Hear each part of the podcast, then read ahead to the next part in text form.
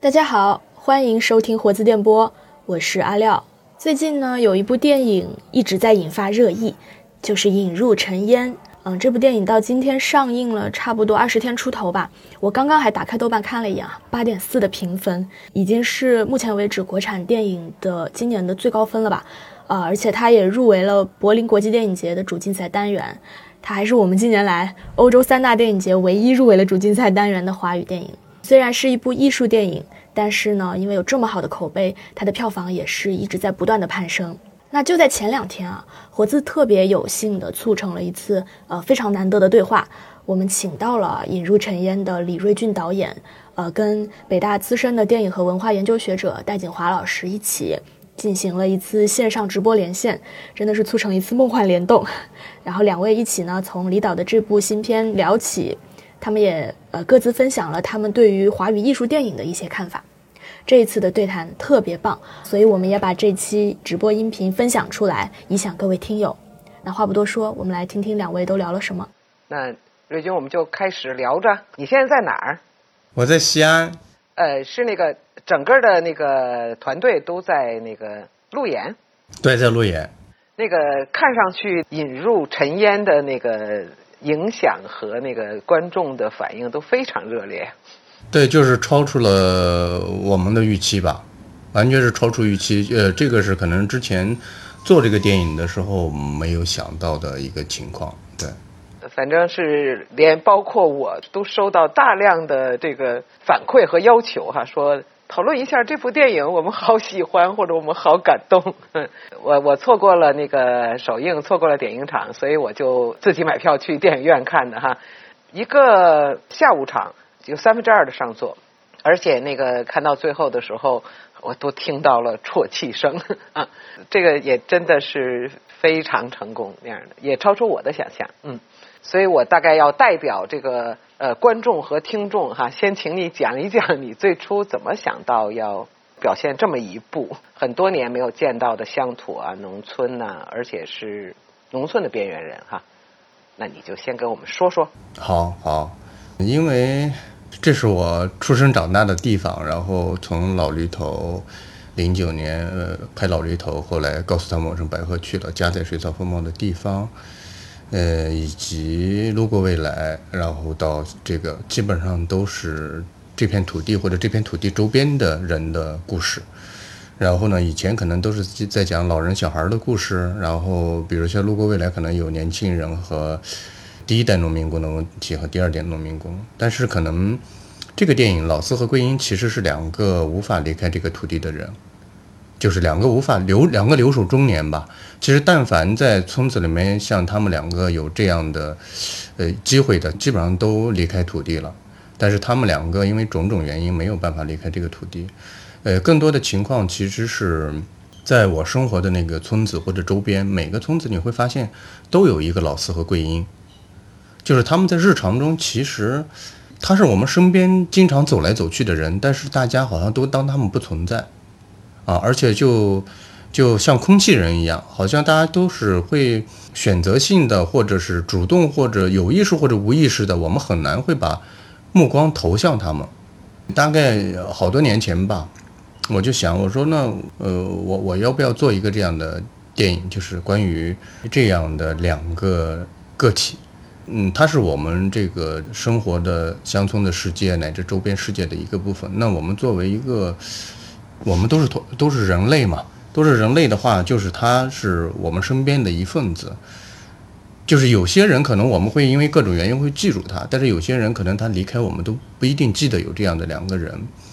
他不应该是说，是十四亿人口中的某个数字，也不应该是说花墙子村的。或者周边别的村的某个这样，我们茶余饭后，茶余饭后可能聊起他们的几率都很小，呃，然后呢，我就觉得他应该是一个具体的而又真实的个体，他不是只是曹桂英或者马有铁这六个字能够去涵盖或者代表的。那我就想，那他们应该是怎么生活的？他们应该是如何跟这个他们所处的世界和这个周遭的世界和人群建立联系？啊，他们如何展开生活？那我觉得就我们就记录两个人，呃，一年的生活，然后呢，让更多的人可能能够透过荧幕能够看到这样的两个人的生活，然后或许你可能在看这个电影的时候一刹那，然后你可能会心里面浮现起自己周边世界的老四和桂英，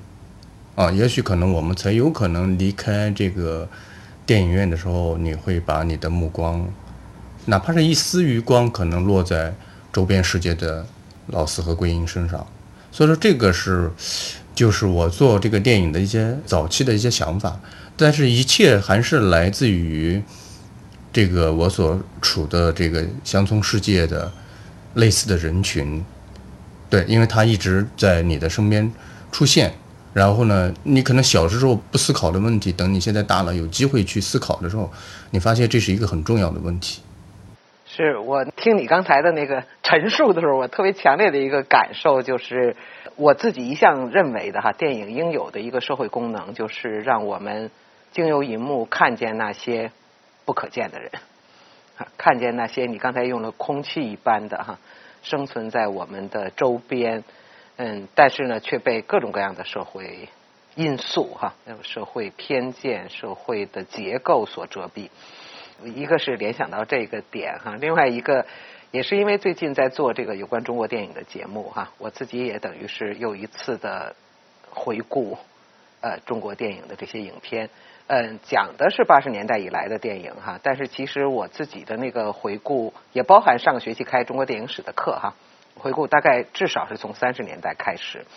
然后我就一直有两个特别强烈的感受，一个感受呢是这个。跟电影没有直接关系了哈。我重读莱维纳斯的时候，呃，列维纳斯他怎么讲那个面孔，讲人的脸，然后我的体会哈，就是说那些有脸的人，可以被看见面孔，可以被认出来的人，呃，他们也就有社会性的生存。然后让他们没有了脸，让他们不可见，其实也就是一个一种社会性死亡啊，一种对他们的社会生命的剥夺。当然，莱维纳斯的用词是褫夺人性和赋予人性哈。我觉得这个呃，你的这部新片非常强烈的一个特征就是赋予人性啊，让我们看到这些空气一般生存的人，这些被可能被孩子们扔石块哈，被成年人嗤之以鼻或者笑骂的这些人，他们身上那个最丰富的人性。还是代表我的观众哈，代表我的观众，代表我的朋友们在向导演做一个提问的，就是说，呃，两个东西啊，一个东西呢，就是我觉得这个电影对我强烈的冲击，我以为也是对多数年轻观众的冲击哈，是太久太久了，我们都没有看到农业劳作啊，就是一个呃依土而生的人怎么去生活，怎么去生产，怎么去生存。嗯，因为就是在你的电影当中，也让我们看到这个现实：大部分人离乡离土啊，少部分人离土不离乡啊。就是总而言之，大家好像已经不需要再从事物质生产啊。我每次都追问我说：“我们的生存仍然建筑在物质生产的前提下，但是我们却看不见物质生产，看不见物质劳动。”那么这一次呢，你通过这么一对儿哈，这样的乡村的一对，让我们再次看到农业的这种劳作哈。而另外一个东西呢，就是你很显然的，就是赋予人性的方式，是讲他们，因为他们依土而生，他们和自然之间的那个那个关系哈，他们和呃身边的动物哈之间的那个关系，大概这个是更容易被今天的城市青年所感受和所打动的。那么呃，当然哈，大家也会有一点疑惑哈，包括我也有一点疑惑哈，就是。有点太干净了哈，就是情感状态，呃，这个人物的状态有点太干净了。好，那我就接下来想听你说说哈，你整个的这个构想，因为毫无疑问是你的选择，毫无疑问这是你的一个非常清楚的构想。嗯，对。然后，呃，一开始想做这样两个的人物，呃，人物我就觉得，那他是如何两个人愉悦周遭人的目光的那种，用目光区隔。把他们区隔在一个地方之后，他们如何在这种众人的目光中去展开生活？其实有的时候挺艰难的这件事情啊，很多人可能没有办法逾越众人的目光。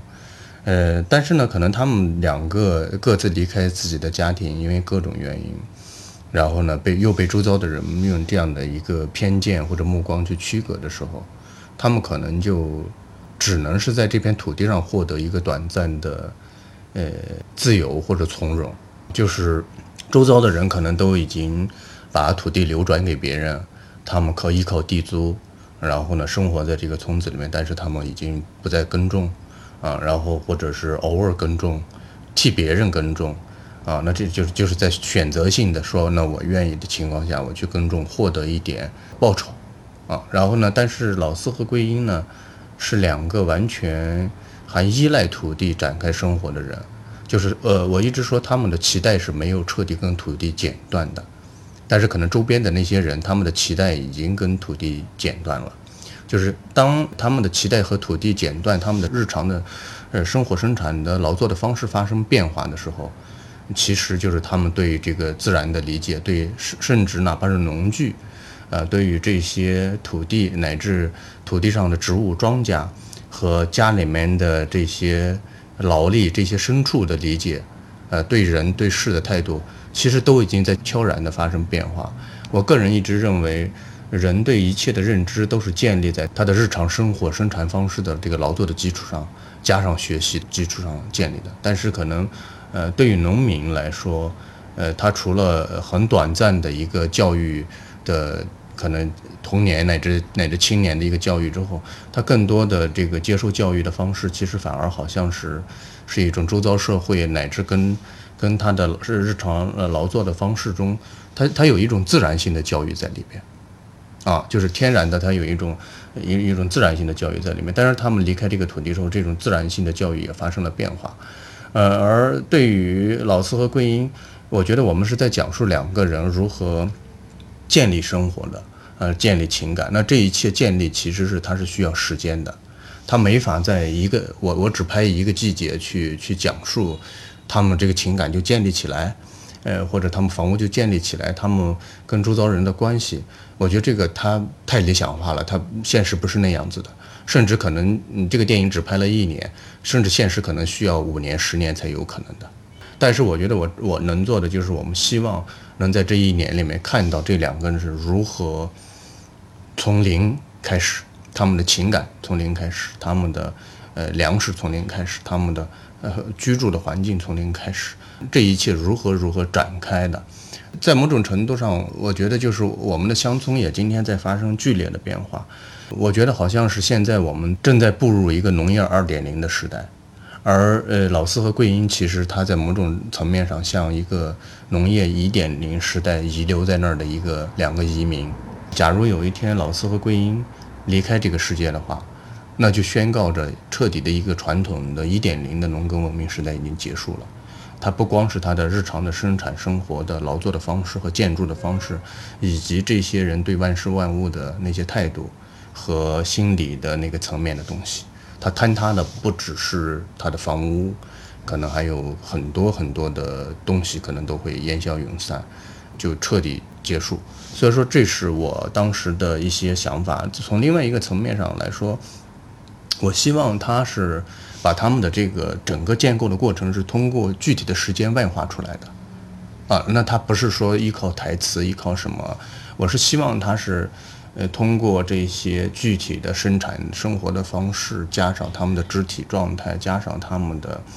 呃，情绪状态的变化，一点点、一点点的摆在这儿，啊，然后所以说呢，就一开始就想，那我们要一个一年四季。那首先呢，呃，从他们各自来说，好像是在各自人生的一个寒冬开始的，但是呢，两个这样的人在一起，彼此都不知道对方会怎么样，那能不能第二天还能够再这样过下去？然后其实是都是未知的，啊，就好比在开春的时候，两个人接触了一段，就发现在那枯萎的土地上，它有了一丝丝绿意。你好像哎感受到了对方有一点希望的可能性，他们逐渐到夏天那个麦子越来越蓬勃，然后到了秋天收获，看似好像一切都在好转的时候，但是发现有些东西是不可逆的，啊，有些有一些东西好像是不可逆的。他们两个人好像是两颗干瘪的种子，然后呢彼此遇见了水和土，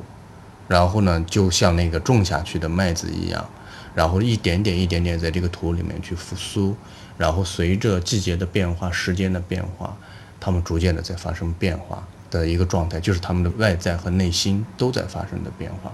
但是呢，就是这样两个人呢，他们好像在他们生活的社会等级里面是比较低的，在他们周边的这个世界里面是比较低的。但是恰巧是这样，他们的同理心可能恰巧是被激发出来了。比如说，他们在这个广阔的土地上，他们虽然被各自的家庭抛弃掉，但是但是他们觉得好像被这边脚下的土地去接纳，无条件的接纳那些土地上的杂草、植物、树木、庄稼一样。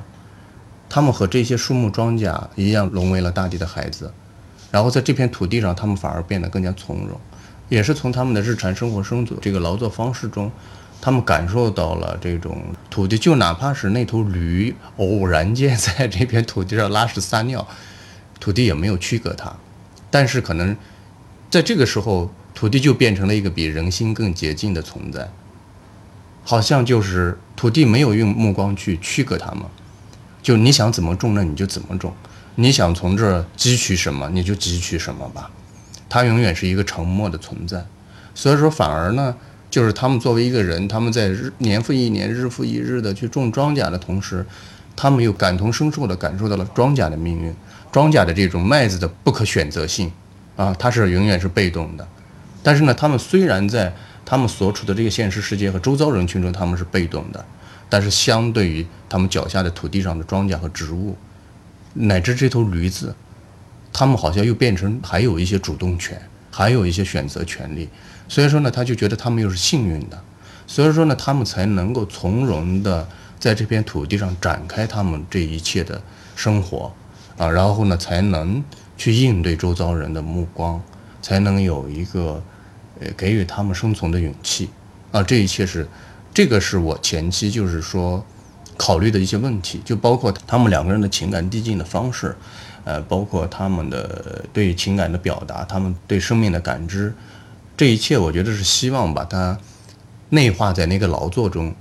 他只有农民，他的身份他是种麦子，他一年四季在种麦子，他处在麦田里面，他看到那些麦子的生长周期和变化的时候，尤其是他这样的一个命运的人，他才有可能感知到那个东西，啊，感同身受到那个东西，他才有可能说出那样的话来，啊，然后呢，就是要让这一切所有的东西要合理化。所以说，他的劳作也是非常重要的一个部分，而且就是这个电影里面可能会有一些关于生命本身的这个东西的思考，啊，比如说就是我我需要让麦子从麦粒回到麦粒的这个过程，啊，就是我们把麦粒种下去，麦粒种下去，然后它在不同的阶段会幻化出不一样的外形示人，但是当我们最终收割的时候，它又回到了麦粒的状态。那这个麦粒它到底是麦子结束了，它是生命的结束，它是麦子的尸体，还是麦子的新生的开始？鸡蛋变成小鸡，它最后还回到鸡蛋；土变成泥巴，变成砖，变成墙，变成房子，它最后变成土。就我想要，包括一个冬天好像结束，它又是开始飘着小雪，又循环到了另外的一个冬天。我想要一个这样的一个圆形的结构，这好像就是农民的日常。因为我是一个农民的孩子，以前我记得，我就觉得有一年我回去拍电影，我看到所有的我的舅爷爷、我的姨父，所有人都在聊，说我们明年种什么，种几亩麦子，种几亩玉米。每年这个时刻，他们都在规划这个事情。他们的一辈子，好像你都会发现，哦，他是在。永远都是在重复做一件事情，然后呢，我突然间就觉得，说我是一个做电影的人。如果说一个做电影的人，我们是在老师跟我们讲，做电影就是处理时间和人的问题、生命的问题。哎，那农民不是一样吗？可能农民在处理这个问题比我们更有经验、更有耐心。他们一辈子都在处理播种生命、培育生命、收割生命，呃，从一个冬天到一个冬天。他们就是在用一辈子的时间去处理时间和生命和人的问题，就是我觉得那可能他要比我更伟大。我突然间就觉得，包括在拍这个电影的时候，以前说我要不要用一年四季，其实也下了很很好几年的决心。后来我就觉得，那农民是把他自己一年的命运交还给时间和土地。那我们同样是处理时间和命运的人，他们有这样的耐心，我为什么不可以用一年的时间去做一部电影？我们就把这个电影的命运也交还给时间和土地，让它恣意的在这个土地里面去生长。农民是把种子播下去，他用镰刀收割，他用汗水去浇筑。那我们也就把这个散落在纸上的这些剧本上的文字播到土里面去。然后我们用镜头去收割它，然后我们用自己的生命和时间全情的去陪伴它生长。所以说呢，就综合这一系列的考量吧，啊，外在的电影本身的生活的剧情的，有好多种因素，就最后它变成了这样的一个形式。所以电影是整整拍了一年，是吧？我们是从本来是二计划二月份拍，结果就是。二月份不是就发生了疫情嘛？一月底发生了疫情，然后呢，还好就是甘肃它是二月二十八号允许复工复产了，然后呢，那个时候国家影视行业也出台了政策，就是说剧组可以复工复产，嗯，在地区保持五十人以下的规模可以，所以说我们就一直等这个二十八号出了结果，呃呃，三月初县城里面的那个三星级以上的宾馆恢复营业，我们就开始拍摄，还好就是西北的冬天比较长。否则的话，可能那个冬天就真拍不到了。三月三月五号开始开机拍摄的，拍到十月份结束的。然后呢，这个中间呢，我们是全片分五个阶段拍摄，啊，比如说开冬天我们拍，比如说多少天，然后好我们结束。到了开春拍多少天，好我们停机。愿意留在这儿留在这儿，不愿意留在这儿，有工作的人可以回去工作，或者没有工作的人想回家就回家，啊，然后呢。第三次，大家再提前，比如说一周到十天来，每次可能大家都是会提前来一些，这就这样，呃也是分五个阶段，对。所以这个五个阶段一共拍了多少天？一共差不多，呃，加起来拍摄日应该九十天左右。哇，我刚才听你这段话，那个有很有趣的联想哈。一个呢，就是跟你的片子的调性非常不吻合，但是会让我想到，比如说李双双。当年哈，李双双作为一个畅销小说和作为一个热映片哈，五十年代的这种五六十年代热映片，然后呃，到今天留下一个金句哈，就是先结婚后恋爱哈。然后当然和你的这个调性非常不吻合，但是显然这是个先结婚后恋爱的一个故事哈。但是同时呢，我刚才觉得你特别明确的告诉我们说，你把这个恋爱或者这个爱情哈。甚至我觉得，可能在年轻的城市青年或者小资观众当中，他们看到了一份真正的浪漫，哈，一个非常吻合浪漫主义的浪漫。就这种浪漫，它完全是在农业的劳作，在这个生产，在人和土地的关系当中，非常自然的那个形成的。我自己就是特别喜欢两场戏，哈，一场戏。不能不不只是两场戏两个场景吧？我觉得一个就是那个呃桂英坐在那个那个那叫什么耙子上面哈，就是离地的那个场景啊，就是看上去很很那个就是宠溺，但是其实又如此具体的是一个劳作的一个程序哈，就是这个坐在上面的人压住那个木耙哈。然后呢，这个另外一场戏呢，就是那个雨夜去抢救那些土坯的那个那个场景哈。其实呢，就可以拍的非常悲情，可以表现的就是这种相对来说比较原初的这种农业式的生存的那种艰难哈。可能一场大雨，多少天的劳动就重新化为泥水。但是呢，你你给他们处理的就是这个互相拉起来，但是互相摔倒了的哈。这样的一个有一点喜剧感，同时非常温暖，和最后两个人就是手牵手的相拥坐在泥里和那个暴雨中那个笑的那么开心的那个场景啊，我自己非常喜欢这些场景。呃，而它呢，就是非常自然的是在这种农业生产当中发生的哈，农业劳作、农业生产中发生的。这个其实是应该说是五十到七十年代的电影哈，然后包括。到了八九十年代，还会有一些电影，有一些中国电影，他们这种呃乡土题材，可能哈曾经捕捉到或者提供给我们的。那个时候，那些电影让我们会觉得，呃，农村就不是一个被遗弃的或者落后的地方，而是好像是我们的出处哈，就是我们所有人的故乡。其实较点真儿的话，就是所有的所谓中华文明，全都是从乡土、从农业文明当中生长出来的。我觉得这个是我的第二个感受哈，而第三个那个感受呢，就是你非常自然的谈到这种自然生存哈，这个春播、秋收、冬藏哈，然后这样一个四季更迭，然后这个农民和土地的关系，我好喜欢你刚才那个比喻，就是播下一颗种子哈，最后我们收获的是尸体嘛，其实我们收获了新的种子，但是这前提是没有蒙三头。没有控制全球的种子公司哈，我们的那个生命真的是在土地和我们的人类的劳作和人类为了生存 去劳作去获得的那样的一个自然循环当中。你不说我还没有体会到，你说的时候我才体会到，呃，正是这么两个边缘人哈，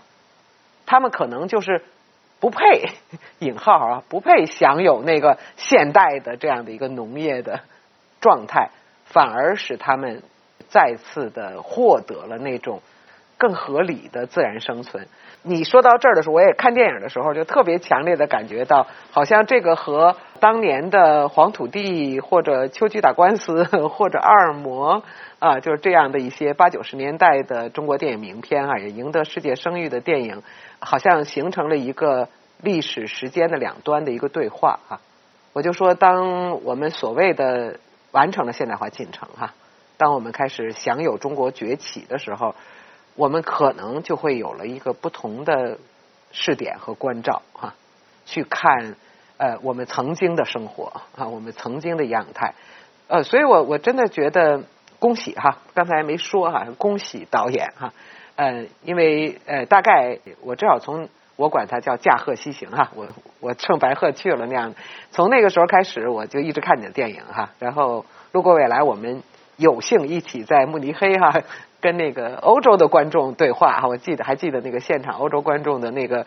那个热烈哈和他们提出的问题的那个具体哈，他们那么关心农民的医保问题哈有没有可能解决啊？呃，而实际上你可能不知道你是不是还记得，我记得有一次我们去看个什么点映场的时候遇到，而我问你你的创作准备是什么，你告诉我你下一步是关于第一代农民工。啊，即将丧失劳动能力、被迫返乡的故事，呃，当时我已经被震撼。然后后来你用的这个题目哈，就是路过未来。对对。而那个时候也是我特别多的在讨论“未来”这个词儿的时候哈，我觉得你的那个就是这个命名和整个故事本身，它给我一个就是非常强的共情哈和共鸣，甚至可能我哈也与未来交臂而过了那样的。所以我觉得就是你的那个那个敏感哈，但是这一次我觉得你不光是表现了你那种现实的敏感性哈，你把这样的一个非常具有社会性的哈，就是边缘人、乡村的边缘人，然后可能并非乡村边缘人的人已经不再是乡村人啊，他们把自己变成了城里的打工者哈，可能是城市的边缘人。那么你一边是这样的一个，刚才我们所说的哈，让我们看见不可见之人哈，让我们看见不可见之地，让我们看见那个真正的他者哈。其实那些被定为他者的人也就被赶出去了哈。某种意义上，也就是一个区隔和驱逐的方式。我觉得这种现实的带有这种追问性质的这样的命题和这个自然生存。自然生存、农业文明啊，人和土地啊，人和动物、人和自然的这样的一个相对来说比较抽象的和比较世界性的啊，或者比较人类层面的这样的命题，我觉得经由这两这个故事组合的很好。我也看到有些观众会觉得，呃，毕竟这个职业演员和这个素人演员哈有很大落差，但是不是要恭维你哈，就是因为我没那么熟悉海清。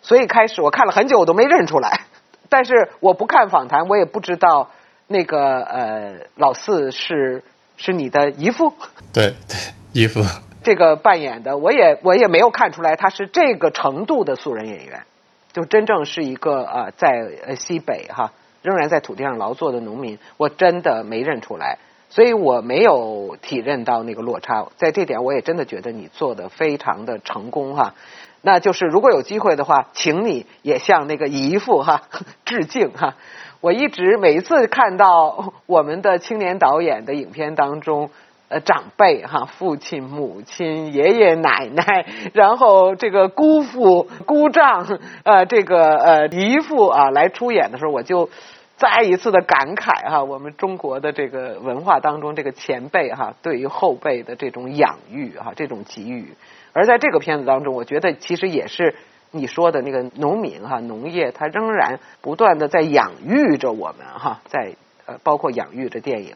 所以我的那个最后给你一个问题哈，我必须坦率的承认，我这次真的是一个好笨的演员哈，我没有看懂影片结尾的时候老四的结局，我没看懂，我没把握。呃，我因为我是呃在影片当中，可能也是我的社会立场哈，或者我的社会经验使然，我其实特别强烈的感觉到，就是由老四这个形象所表现出来的这些边缘人的无穷的供奉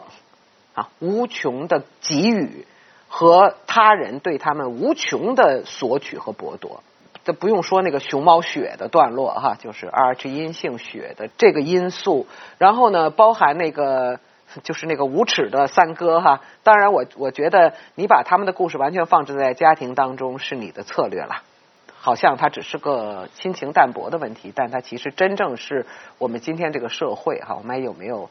真正的人情哈，有没有保护啊？有没有向弱势的倾斜的这些问题？然后我就说这个里面呢，就是那个包含这个婚礼啊，这你忙着盖房，我就不请你了哈。但是运货你就来一趟吧，那样的就包含这些。而对我来说最震撼的是结尾的时候，那个侄子是吧？应该是那个侄子哈，再次去收割了他们这一年的这个劳作的创造。他们本来在视觉上、在故事上、在现实中都已经营造出一个。最低生存意义上的富足哈，他们已经给自己创造这个富足，但最后是那个应该是占了他们城里那套房子的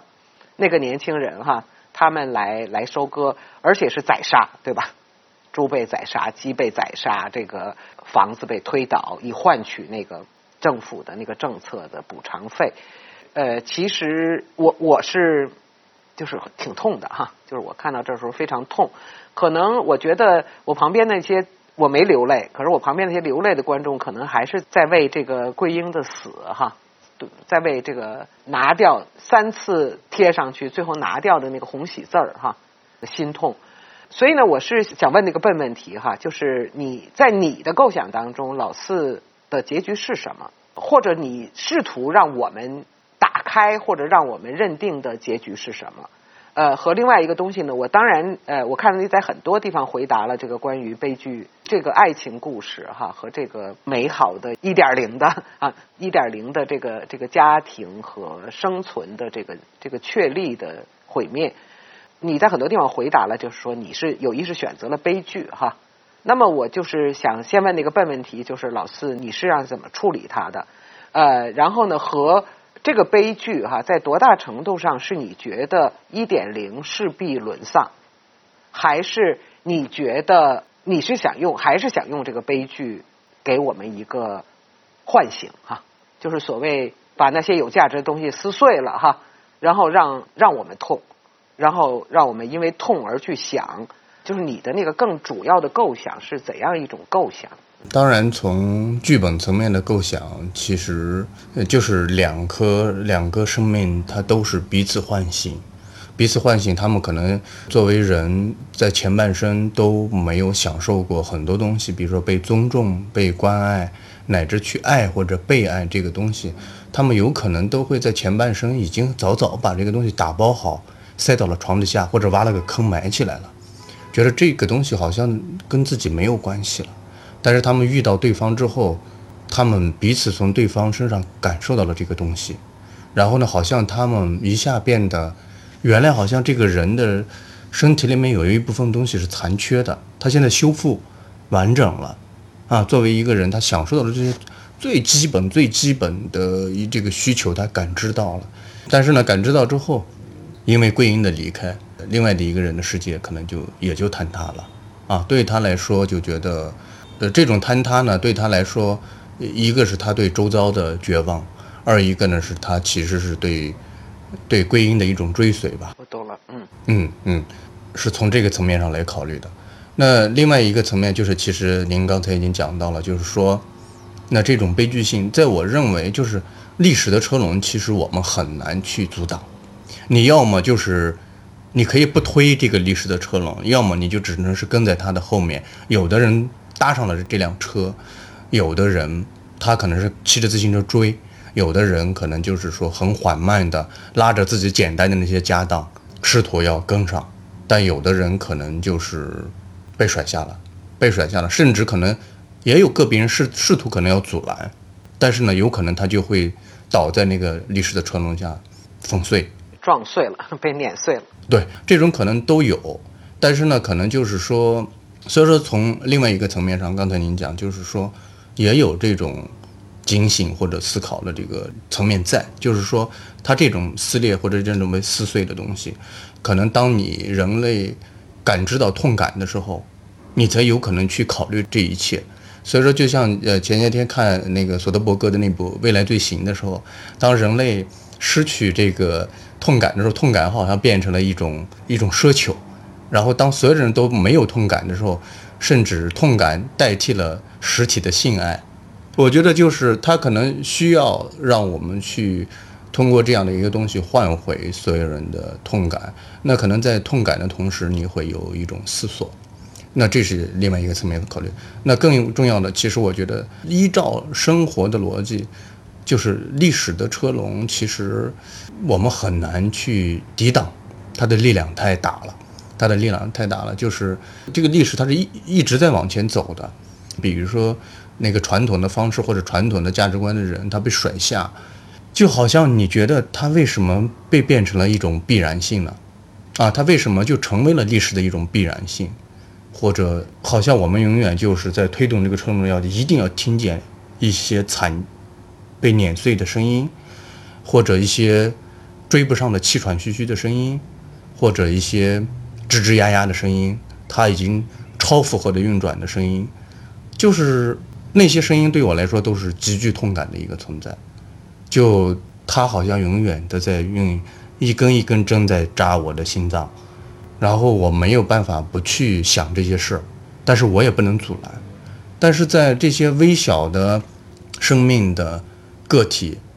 就是好像就是我们在这个世界里面生存，我们永远要去，所有人都害怕被甩下，就这种不安感，这种不安全感，就一如桂英的那种在生活中谨小慎慎微的那种不安全感一样，就是永远好像是都都都有一种不安感，就这种不安感。好像人类就是在我们就是在这样的一个不安感中，然后谨小慎微、尽力的、努力的去去活着，然后这样的一个状态下，就我会觉得，如果每一个人好像都是在极力的在去跟着时代的变化，极力的去调整，不停的在调整自己的姿势，要去适应那个变化，然后可能只有你适应那个变化。你可能就好像恐龙没有办法适应那个自然界的变化，它就只它就只能被灭亡啊。然后，但是我也在想，那些不能适应那个自然界的变化的恐龙，那到底是谁的问题呢？做一点补充和做一点反驳。你为什么要反驳？是因为你用了恐龙哈。因为恐龙或者侏罗纪的终结哈，或者恐龙的灭绝哈，呃，当然本身是谜哈，到底是小行星撞了地球还是怎么样，还是冰河时代到来啊？我们先不说那个，我说当你举这个例子的时候，你不自觉的把那个前面你所有的讨论自然化了，就是因为哈，恐龙的灭绝确实是无可挽回的哈，但是我真的觉得贵英们老四们并不是恐龙，我是觉得他们的被毁灭。不是一个所谓不可逆的必然的逻辑过程。嗯，好，你接着说。是的，刚才在想一个例子的时候，因为，呃，我们家小朋友一直在迷恋各种恐龙，一直在问，呃，恐每天都要问你恐龙的事，然后呢，就不自觉的想起了恐龙这件事，然后，因为每天好像都要回答。所有的孩子他爸都要面临这个阶段，男 孩子他爸。对对对对对。然后所以说，其实就是说，嗯，这些在这些呃齿笼下吱吱呀呀的声响的碾碎的桂英们和老四们，我们是停下让他们从那个笼子下爬过去，还是说我们有没有可能略微歪一下？从他们边上绕过去呢，且不说我们要不要把把他们扶起来的问题，我们真的就是说那个历史的车龙是一定要建立在一些跌倒的人身上碾过去吗？呃，我觉得是，是不是可以停下来？至少咱不要说把他扶起来，咱一一把把他扯出来，就好比有的人要卧轨，有个人快速跳下去，把他在列车到来前把他扯出来了，就是我们有可能有没有可能把他们扯出来？或者有没有这个意愿？你有没有这个本能？就是在那一瞬间，你有没有起心动念说有这样的念头？啊，可能是因为现实给我的痛感太强烈了，就我我我我就可能会不自然的把这种痛感自然化的、合理化的渗透到了这个电影里面去，渗透到了这两个人物的命运的身上去。那我觉得这就是可能我作为一个人对对现实世界的感知。呃，你又作为一个电影的创作者，他可能就会很自然的渗透到了你的电影创作本身中去，到这个人物本身上去。而且，我甚至觉得，就是在某一个时刻，觉得我们超越乡土，我们把目光从乡土区域划离的这个区域抽离开的话，老四和桂英不仅仅是这个在乡土世界才会拥有的老四和桂英，它其实是在任何的一个集体存在或者。任何的一个区域，它都有可能会有这种被漠视的个体的存在，啊，只是老四和桂英他们生活在乡村的那样的一个环境下，可能会显得更加艰难一些。好，凭着我比你年纪大点儿哈，我就直说哈，我是觉得，呃，你的影片就是我看这个电影哈，你完成的这个影片的，我们说文本哈。和我就是在电影院当中，在荧幕下观看这个电影的，我觉得它比你刚才表述的还丰满，我觉得比你表述的还还有趣哈。就是因为我觉得我们大概从不同的层面上看哈，就是如果我们从现实层面上，我们好像看到影片当中所呈现的那样的一个一点零哈，你所说的啊农业一点零的那样的一种生产方式、生存方式、生活方式。似乎都注定的，就是被抹去哈啊，以至于就是靠这样的生活方式来生存的人，似乎也除了被改变，就是被抹去。但是其实呃，大概我觉得，就像你用“路过未来”这样的一个概念哈，去触碰的这个未来。当我们真的讨论未来的时候，我们大概就会发现那个线性的。现代主义的那个线性的逻辑，哈，自身可能难以为继。就是如果是他的那个逻辑可以延续，那么我们就当然是二点零到三点零到四点零到五点零，哈，我们就在这样一个所谓文明的不断的进步过程当中。然后，当然，在如果这个逻辑成立的话，我们大概就要讨论这个呃进步所伴随的牺牲，哈。这个进步进程所不断的抛下的这个人，然后呢，那个我们就会从这个角度去谈桂英们哈，谈老四们那样的，然后尤其是桂英这样的哈，就是身体的残疾哈，好像绝对的在农业生产当中他就没价值啊，在一个体力劳动当中，他尤其是没意义、没价值，他是多余人。然后他让我想到我那个这些年来反复的自己用的一个字哈，就是弃民，就是被被抛弃之民。我说我们讨论穷人哈，我们讨论这个呃这个民那个民哈，人民。其实我说大概现在我们这一次的这个大大幅度进步哈，社会技技术革命、社会进步，其实它前所未有的创造了一个越来越高的比例的人口哈，把他们创造成弃民。就是你们没用啊，你们多余。我觉得这个是你的影片当中，呃，可能经过大家的那个流泪和感动，特别有力的呃完成达成的一点哈，就让我们去看看这些器皿啊，看看这些不耻哈，让我们不耻的这些人，然后看到他们的那个美哈，看到他们生命的意义，看到他们给予他人和经由他人给予哈，就你说他们互相激活啊，他们互相的浇灌哈，这样的一个状态。呃，但是呢，我是觉得影片的那个你的这个电影的那个丰富哈，是在于我从中强烈的感觉到，如果我们怀疑这个上升、这个进步是可能千秋万代的，那么可能有一天我们被迫要回到一点零。当我们被迫返回一点零的时候，其实桂英老四，尤其是老四，他才是能人，他才是强者。因为他还可以土里刨食哈，让自己和自己的家人活下去。然后我们这些浑身都是本事的人就是废物。呃，我是觉得，就是当你看到他们那个美的时候啊，看到那个那个麦粒儿在手上印出的那个花儿的时候哈，然后当那个骄傲的说今年敞开了肚子吃哈，说今年咱收成好，然后鸡蛋变成小鸡哈，小鸡变成母鸡，母鸡开始下蛋。这样的一个过程的时候，我想，甚至仅仅经历新冠的封闭，人们都可能会获得了点儿自觉，去感受这个老四的这个本事哈。老四作为一个能人，老四作为一个强者的这样的一个力量。所以呢，我是觉得，就是呃，我这是完全是职业病哈。如果我在刚才悄悄的把你刚才所有的讲述当中的历史都置换成现代文明，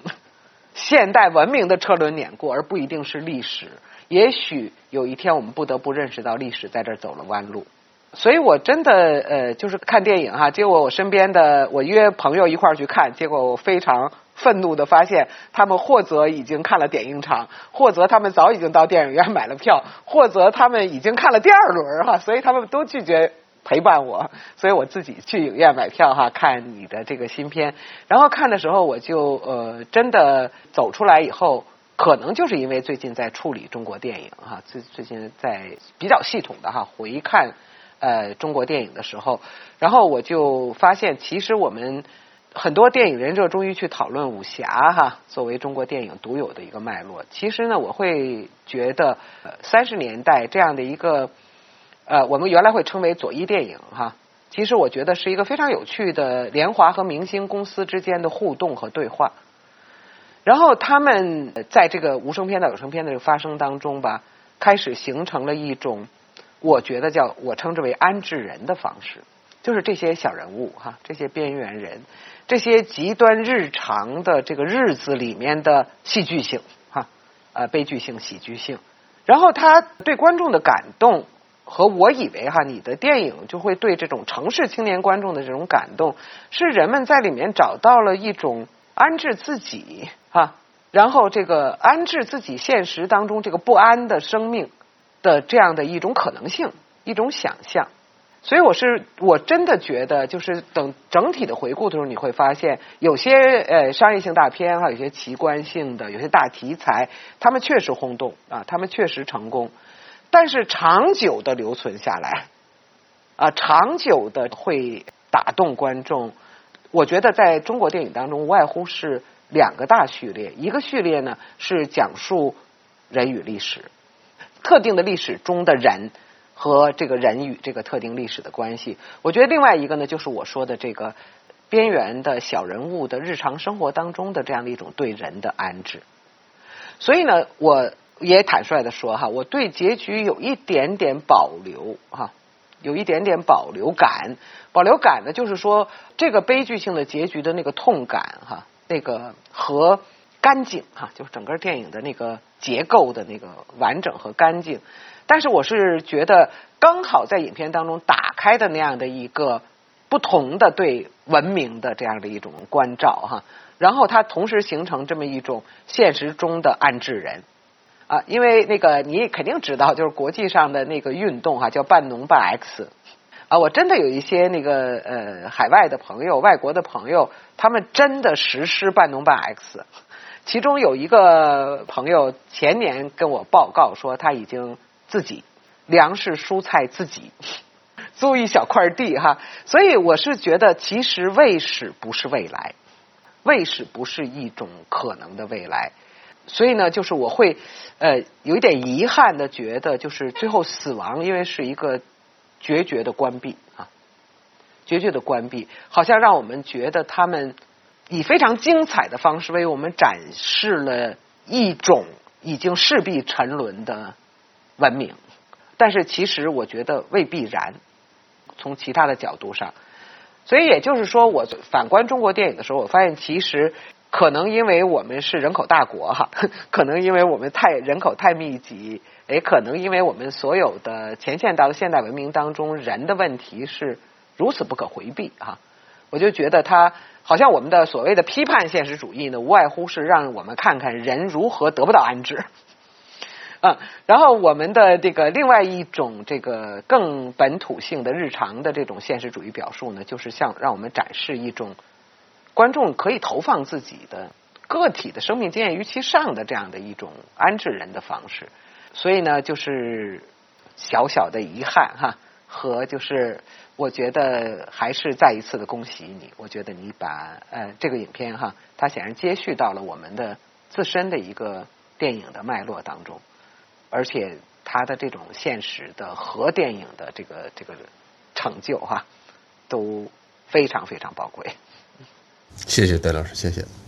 好，两位老师辛苦了。然后我们还想替更多的电影爱好者再问一个问题，就是我们知道中国的电影市场很大，但是。更广大的观众对于艺术电影的接受吧，还是有一个很漫长的路途的。那所以，我们还想听两位能否从呃各自的角度再再分享一下，你们是如何看待就是大众对于华语艺术电影的接受的，还有包括呃对于市场上的大众的电影教育是怎么看待的？还是先请瑞军说吧，你你结合这部电影，你先说吧，嗯。呃，我觉得其实我我一向是挺尊重观众的，只是我觉得就是作为一个导演吧，你做一个电影，因为电影它是非常主观的一种，就是它是首先是由你个人的这个实体去介入，去创作的嘛，它难免就是我们说客观，你能退回到多么程度的一个客观算是客观？说在这样的一个情况，它只要是有人去操作的东西，它就有主观意识，它就有它的审美喜好渗透在这个这个这个电影里面去。啊，除了你的这个渗透的本身对它的你对电影美学的要求以外，那当然我作为一个电影工作者，我还是希望说，电影它有很多种形式嘛，它有很多种讲述故事的方式，它有很多种拍摄方式，它会有很多种呈现的方式。当然，它的题材也应该是多样的，它的电影里面的荧幕中的故事、爱情、生存，它也应该是多样性的。那所以说，在这种多样性的情况下。嗯，那我希望是说，能够在这个目前的现有的多样性上，再能提供一种可能性给观众吧。我觉得观众自己去选择，就想要选择一点多样性的观众，可能有一点选择。就是有的时候可能我们逛商场，我们也不知道今天要，就只是大跟你说我想要买一个衣服，我也不知道要去买买什么衣服，哎，可能也是瞎走，哎，逛在哪了，哎，发现有这样一家店，咱进去试一下。是不是适合自己？哎，价格能不能承受？哎，是不是自己？哎，也许你可能发现，哎，有一件适合自己的。对我觉得我做的是这个，就是它不应该只有几个种类的衣服吧？啊，那如果说只有几个种类的衣服，那其实不管是从语言上啊，还是说从电影的语言上，还是说形态上和文化上，它其实都是一种一种枯竭和萎缩的状态了。我觉得就是丰富性是很重要的一点吧。我就是在按照我认为的适合的方式去做我想要做的电影。我觉得就是作为一个创作者，你你得有不断能够说在这个语言的视听语言的层面上，能告诉观众他还有什么可能性。当然，尽管我其实我的视听语言也还都是相对比较呃传统的，并不是说在这个语言上有多大的革新，但是它可能相对于来说大众喜闻乐见的。就是目前的商业类型的电影里面，它可能是它的叙事方式是是有差异的，就是得让观众感知到这种差异化，然后呢，得让观众知道哦，其实电影其实是有很多种类的，很多的拍摄的方式的。那我觉得这个是很重要的。当然，其实包括这个电影本身，它肯定不是当下主流的所有的那个观影群体的人的呃这个消费习惯里面去首选的一个东西。我我我通常认为，我说电影有两种，做电影有两种出发点，就是说有一种出发点是说，就是我们要做一个纯粹的文化娱乐产品，我们服务于观众，它是一个纯粹纯粹的商业行为。还有一种电影呢，就是说，它是建立在呃透过电影这件事情形成某种交流的机制。它可能那种交流的机制和意愿的可能性，在创作者可能。大过了，盖过了那个所谓的那个服务型机制的那个那个概念里面去。那交流机制就是大家就是透透过一个作品，我们形成某种内心的没有言语的，甚至不是面对面的这种这种交流吧。透过这个作品啊，然后去传传达一种对世界的认知也好，对现行社会的一些思考也好。我觉得它是一个平等的机制吧。你就是你感受到什么是什么，我也我也不一定非要非得。强制的去让每一个观众去接受导演设定的那些观点或者点，那可能，但是对于商业机制的东西，观众就有要求了。那我既然是知道它是一个纯粹的呃商业娱乐服服务机制的东西，就好比我要去买票要去捏脚是一样的，那你得力度要大，你得要要大到什么程度？那我才不会投诉你，我我才觉得我这个钱是花的值的，我才觉得你的服务是到位的。我觉得就是可能它是两种两种形态，就是说那让这样的形态也有可能提供提供给观众那样的形态呢，就在他的那个形态里面去做好服务就好了。所以说，这是我对这个当下所谓的电影市场的我个人的一些一些。浅薄的经验，因为我始终没有做过那种严格意义上，比如说大的商业市场的那种所谓的纯粹出发点为市场考量的电影。其实我没有那方面的经验，所以说就是就拿《引入成烟》来讲吧，他今天比如说他的这个排片的情况。其实我觉得，就是在我们做电影的时候，我们已经想到了，它有可能是这样的一个遭遇，就是我们都在逐渐的剥离现实，或者，呃，主动剥离真实，或者呃，主动剥离开自己跟桂英和老四的这样的群体的关系的时候，当你在荧幕里面去呈，荧幕空间里面去呈现这样一对人的生活的时候，它势必可能对于更多的广大的。观众来说，它不是他们首选的一个题材，或者或者东西，或者一个电影吧，啊，那当然，我们再落实到真正的所谓的从落地到这个终端的市场来讲，因为电影院它就完全是纯粹的一个商业行为，它作为一个呃盈利性的机构和纯粹的市场行为的时候，那它当然要选择所谓的什么电影真的能卖钱。它考虑的而不是你的文化属性或者其他的属性，电影本身的这个电影属性，而是说它的市场属性，那就是什么明星演的电影现在最赚钱，哪哪个题材最受现在最广大的受众群体的欢迎，那我就多给这些电影排片。那所以说你从这个程程度上，他没有问题啊，就是就是他他就是在那是他的工作，那他想办法让他的电影院能够多赚一些钱，运营下去。呃，支付那些高昂的房租和水电，那就是他理所当然的，就是在他的职责范围内他应该做的。我们不能要求他上升到一个道德或者乃至文化的责任的层面上去做这个事儿。所以说呢，在它永远是很复杂的一件事情。当然，你作为一个创作者，你做了一个电影，还是希望能够让这一类喜欢偏人文这一类的观众，他有一种选择的可能性吧。啊，所以说我们也在尽自己努力的说，那就推一推。如果在那个零点几的缝隙上还能略微再有一点点、一丝丝缝隙的话，我开玩笑我说，嗯，如果我们的影院是为所谓的商业类型片敞开了大门的话，就是你们能不能把那个窗帘拉开一丝丝缝隙，透进来那么一丝丝光给这样的电影？对，我就觉得就仅此。就可以了，对 对对，我也没有太大的奢求吧，因为确实你身处其中，你知道是怎么回事，对吧？就是我们我们也不妄想它它是一定要多少，那不那不太现实，对。我是那个在外面作为观众哈，作为研究者，然后呢，我就感觉哈，引入尘烟哈，本身已经表明了某种进步。我觉得表明了某种中国的整个电影市场的这个布局上的进步，还有中国观众的这种进步哈。当然，你可能说是中国观众在快速的成长和进步，也可能呢是原本艺术电影的观众能够逐渐的浮出来了哈，它浮现出来了，而且他们也有他们的集结哈。也有他们的集结，所以才会有这个。因为我去看这个相关网上的对这个影片的评价哈，仍然会看到那种就是黎瑞军是剥削农村卖惨取胜哈，就是这种太常见的那种我说恶意哈和定式啊。但是你会看到就是他的那个打分哈，就始终在居高。不下哈，而且是偶尔有下降，但是接着又出现了那个增加哈。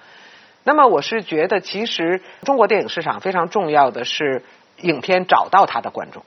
因为我们人口大国哈，我们我觉得任何一种类型的电影都会拥有它的观众。那不用说是严肃的、有社会主题的、有艺术追求的电影哈，我觉得更可以拥有他们的观众。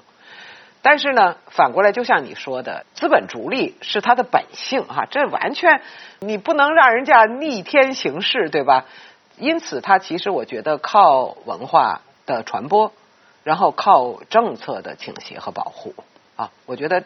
这不是说说你们不够强嘛，你们不去竞争嘛？嗯因为我们原本我们的投资，我们的这个制片的规模哈，然后我们表现的故事或者我们诉求的观众。就不是那个呃最大公约数哈，我们从来没有诉求最大公约数，那么以至于我们当然不可能说和那些巨无霸们哈和那些去所谓的公平竞争啊，我觉得靠文化的传播，靠政策的倾斜和保护哈，靠更多一点的排片。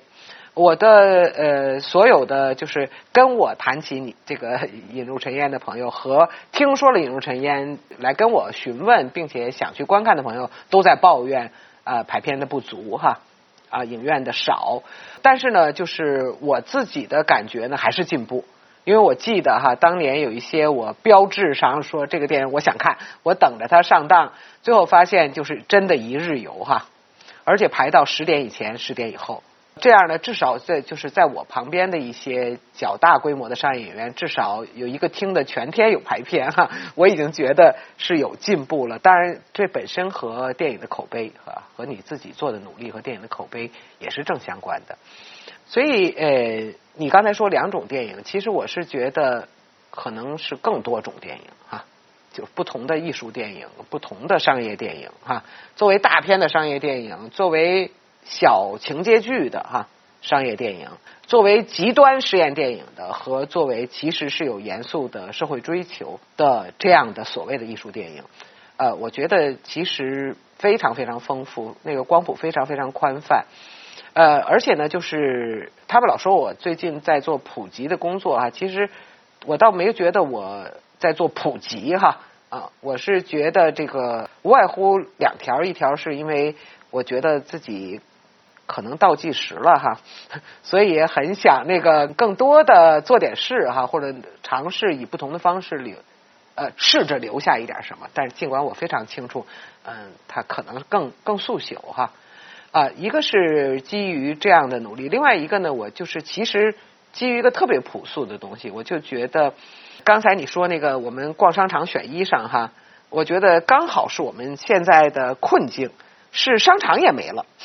商场也没了，所以我们连这个逛商场碰到了一件本来没想买的衣裳，后来买了的可能性都没有了。就是这个大数据哈，定点投放信息茧房。所以呢，那个我是有一点那个，像你刚才说那个历史车轮不可抗拒哈，我我完全同意，我没有想我我丝毫没有想我能够对抗一历史车轮的抗拒哈，我只是呃觉得就是在他在这种新的渠道当中哈。我们最后试一试，还能不能发出一些不一样的声音哈？然后呢，其实我更想那个最低纲领哈，我就觉得爱电影的人能不能去分享我们对电影的爱，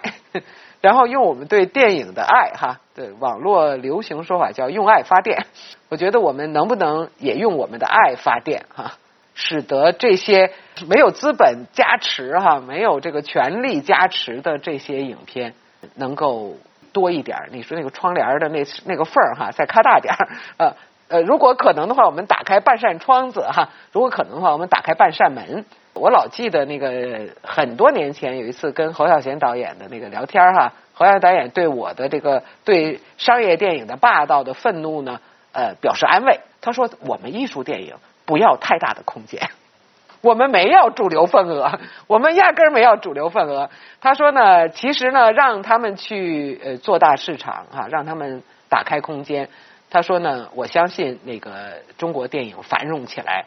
我们会有一席的位置的，所以呢，我觉得那一次我记得特别大的鼓舞了我哈，就是侯导是这样说哈，他不像我这么对好莱坞这么愤怒哈，或者对商业片这么愤怒，呃，他的那种一以贯之的那个平常心哈，就是特别特别感动我，所以我觉得呃，大概我近来所做的努力，我也是想我们用更平常心的态度哈。就是我们赚不到大钱哈，也出不到大名哈，但是呃，我做我心安哈，我我做我欢喜啊，我做我快乐。